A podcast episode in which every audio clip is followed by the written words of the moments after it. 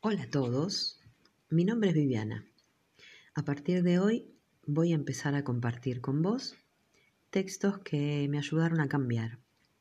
Ayudaron a cambiar mis paradigmas, a perder el miedo a determinadas cosas, a ser consciente de mis creencias y mis limitaciones y poder cambiarlas.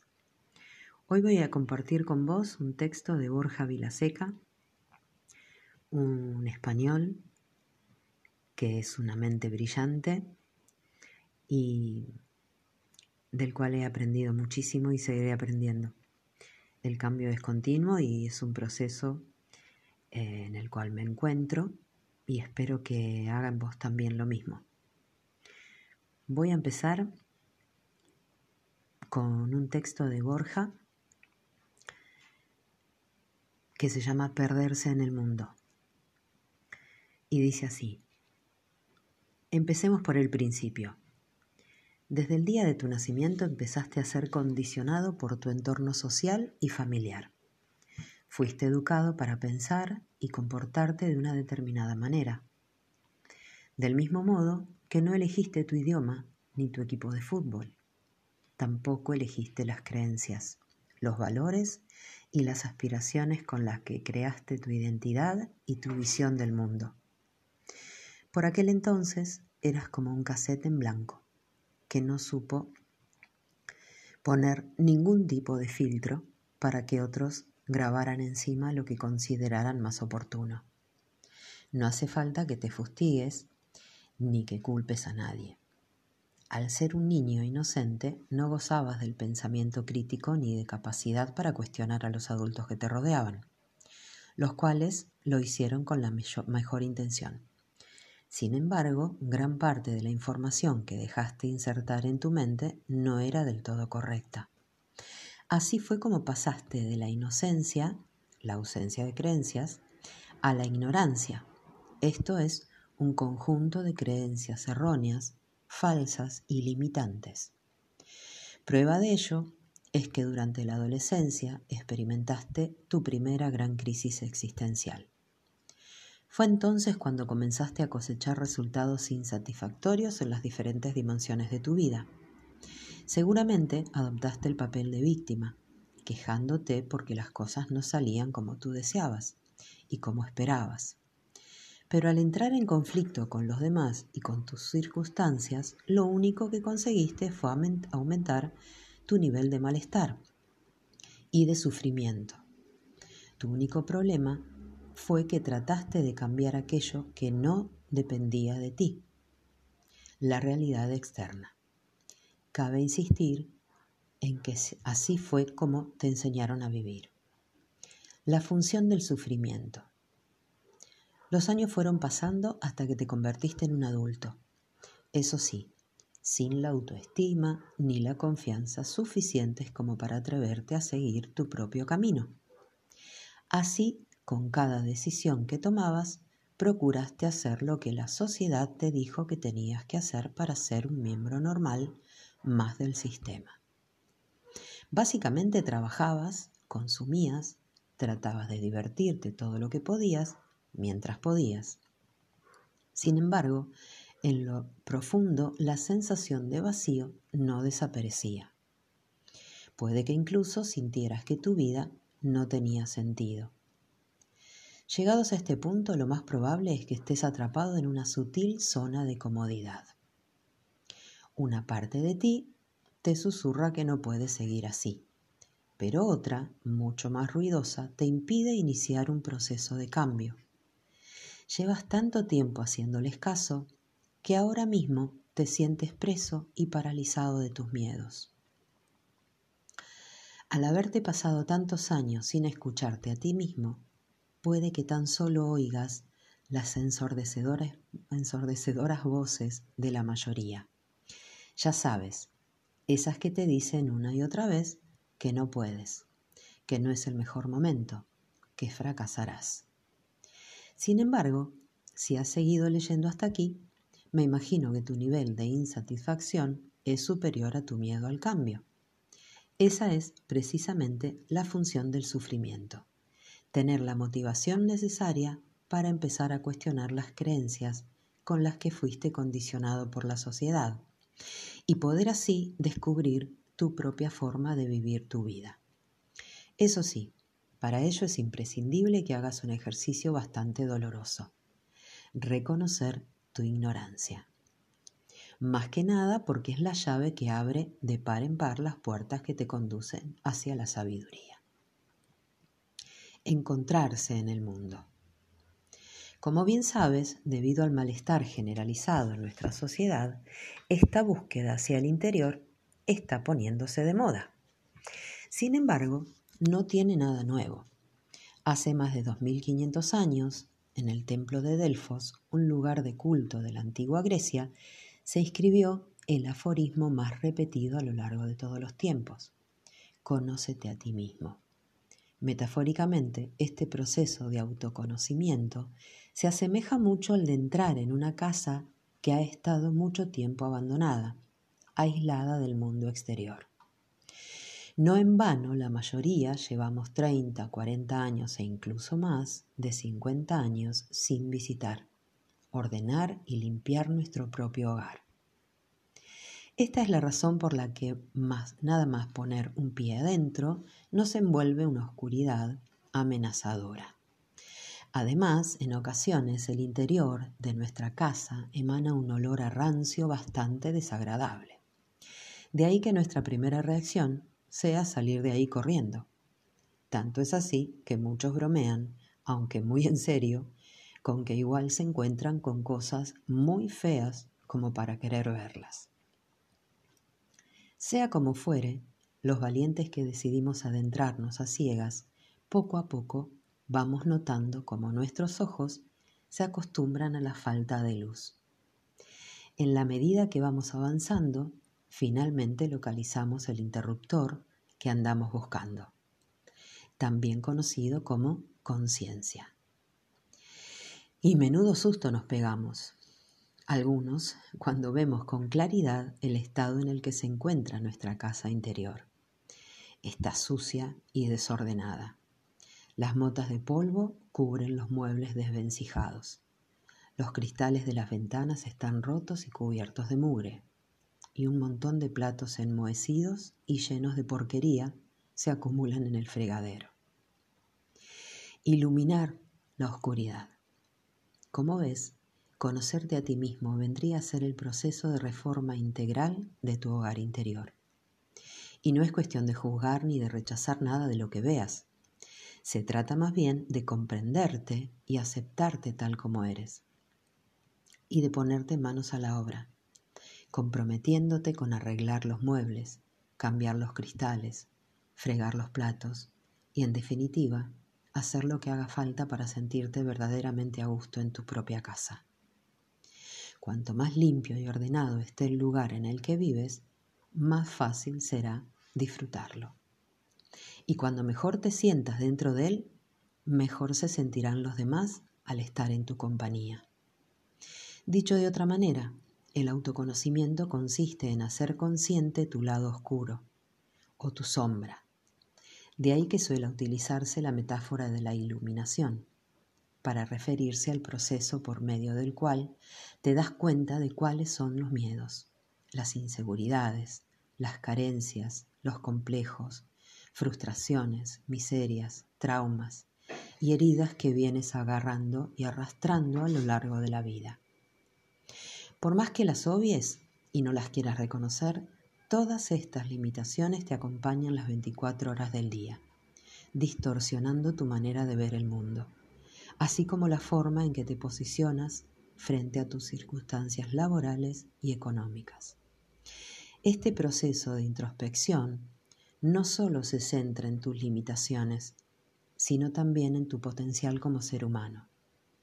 Una vez las hayas realizado, esas tareas, y realizas un diagnóstico profundo acerca de ti mismo, comienza la segunda etapa de este apasionante proceso, en la que se trabaja el desarrollo personal y el autoliderazgo y en líneas generales consiste en convertirte en la mejor versión de ti mismo.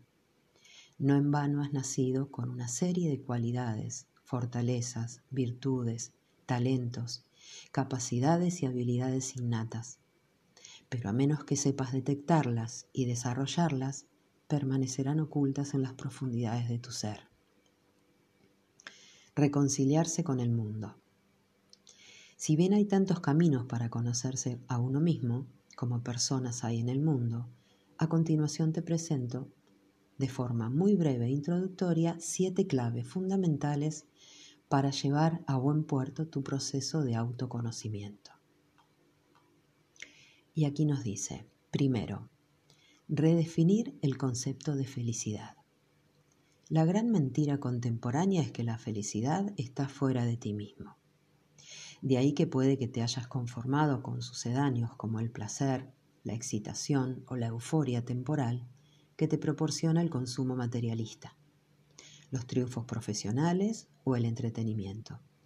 Sin embargo, la felicidad no tiene nada que ver con el bien tener, sino con el bienestar. Es decir, con la sensación interna de estar bien contigo mismo, independientemente de cómo sean tus circunstancias externas. La verdadera felicidad es ausencia de sufrimiento. 2. Conocer tu modelo mental. Se trata del esqueleto psicológico innato que trajiste contigo de serie al nacer. En él se originan los pensamientos y se instalan las creencias, los valores, las prioridades y las aspiraciones que constituyen tu personalidad. Es como una lente a partir de la que filtras la realidad objetiva de forma distorsionada y subjetiva. Más allá de condicionar tu manera de mirar y de comprender la vida, tu modelo mental determina por qué eres como eres, así como la piedra emocional con la que te, tropiezas una y otra vez a lo largo de la vida. 3. Reprogramar tu mente. Cuando un agricultor quiere obtener un tipo de fruto, echa en la tierra la semilla correspondiente. Del mismo modo, si anhelas un determinado fruto en tu vida, es imprescindible que plantes la semilla adecuada. En este caso, la semilla es tu pensamiento y la tierra tu mente. Así, para poder cambiar la actitud que adoptas frente a las circunstancias, cambiando así los resultados que cosechas en las diferentes dimensiones de tu vida, es imprescindible que modifiques tu manera de pensar insertando en tu mente información veraz y de sabiduría. 4. Cultivar tu energía vital. Al igual que cargas el móvil cuando se te agota la batería, has de saber cómo recargar las pilas por medio del contacto con la naturaleza, la nutrición natural, el ejercicio físico, el yoga, la contemplación, el silencio o la meditación. A su vez es recomendable que te rodees de personas que desprendan energía positiva. El reto es que encuentres un sano equilibrio entre la actividad, el descanso y la relajación. Para ello es fundamental que reflexiones sobre el impacto energético que tiene tu estilo de vida en general, así como tus hábitos en particular. 5. Comprometerte con el entrenamiento. La sabiduría no puede enseñarse, nadie puede correr, recorrer el camino por ti. De ahí que si de verdad anhelas un profundo cambio en tu vida, es esencial que te comprometas contigo mismo.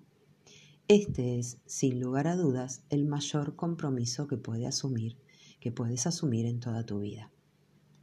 Y no se trata de obligarte ni de exigirte.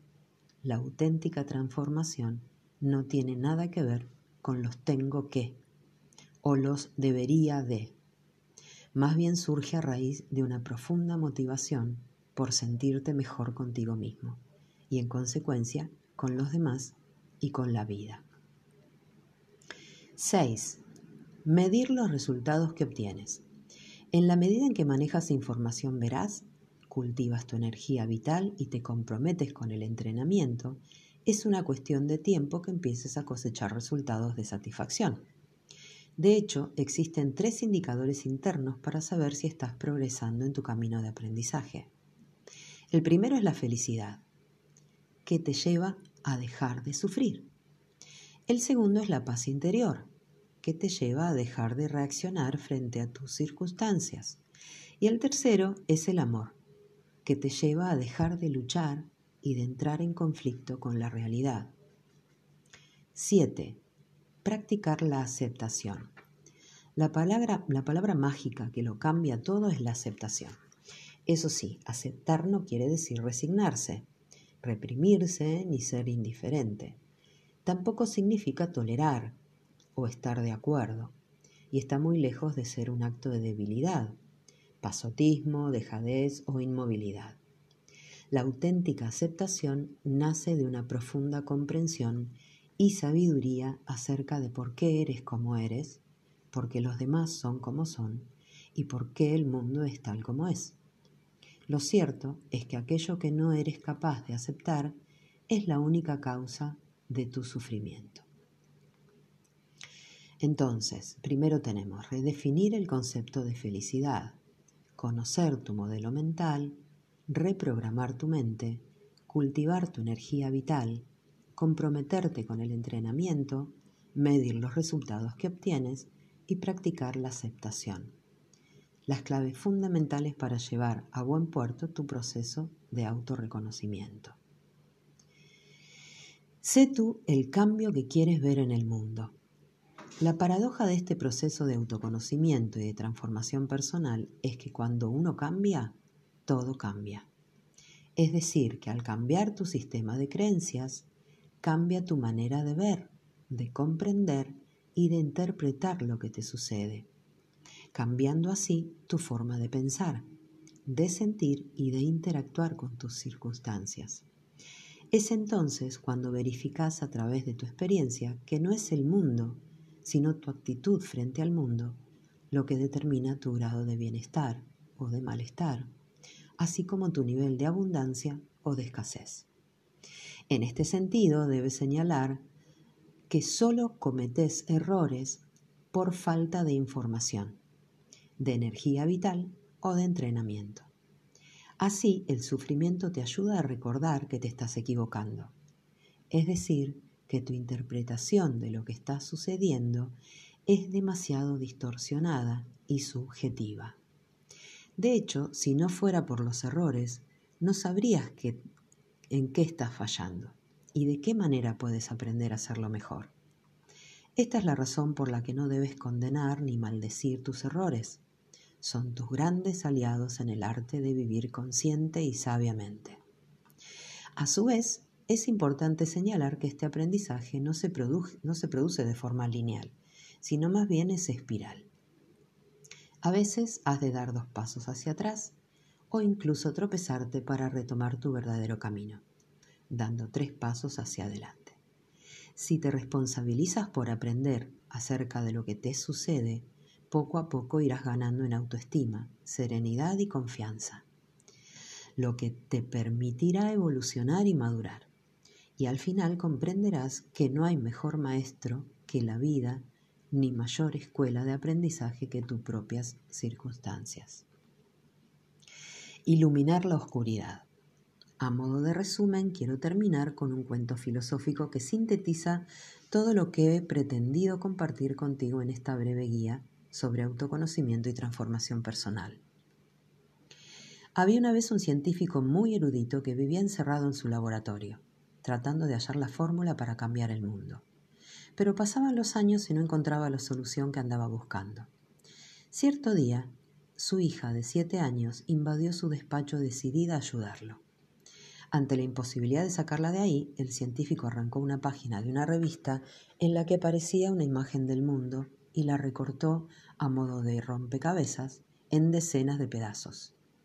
Mira, hija, le dijo, aquí tienes el mundo todo roto.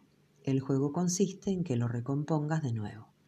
Dado que aquella niña jamás había visto una imagen del mundo, el científico calculó que tardaría por lo menos un par de días en arreglarlo. Sin embargo, solo un par de minutos después, oyó la voz de la hija que le llamaba entusiasmado. Papá, ya está arreglado. El científico levantó los ojos de sus anotaciones y completamente estupefacto comprobó que todos los, pedazos habían sido colocados en su sitio exacto. ¿Cómo es posible que lo hayas terminado tan rápido? le preguntó incrédulo. Y la niña sonriente le contestó, Cuando me has dicho que arreglara el mundo, lo he intentado, pero no he sabido cómo hacerlo. Entonces me he acordado que cuando has arrancado la hoja de la revista, en el otro lado aparecía la figura de un hombre, que sí sé cómo es.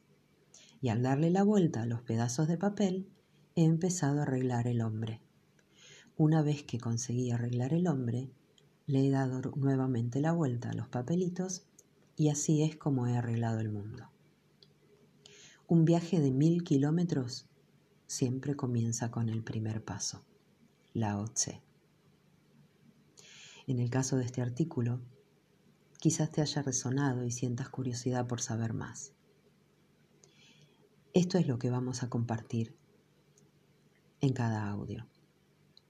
Intentaré mostrarte, intentaré prender esa lucecita dentro tuyo, intentaré sembrar esa semillita de la curiosidad y motivarte para que me sigas escuchando y podamos diseminar este cambio tan necesario, empezando por uno mismo.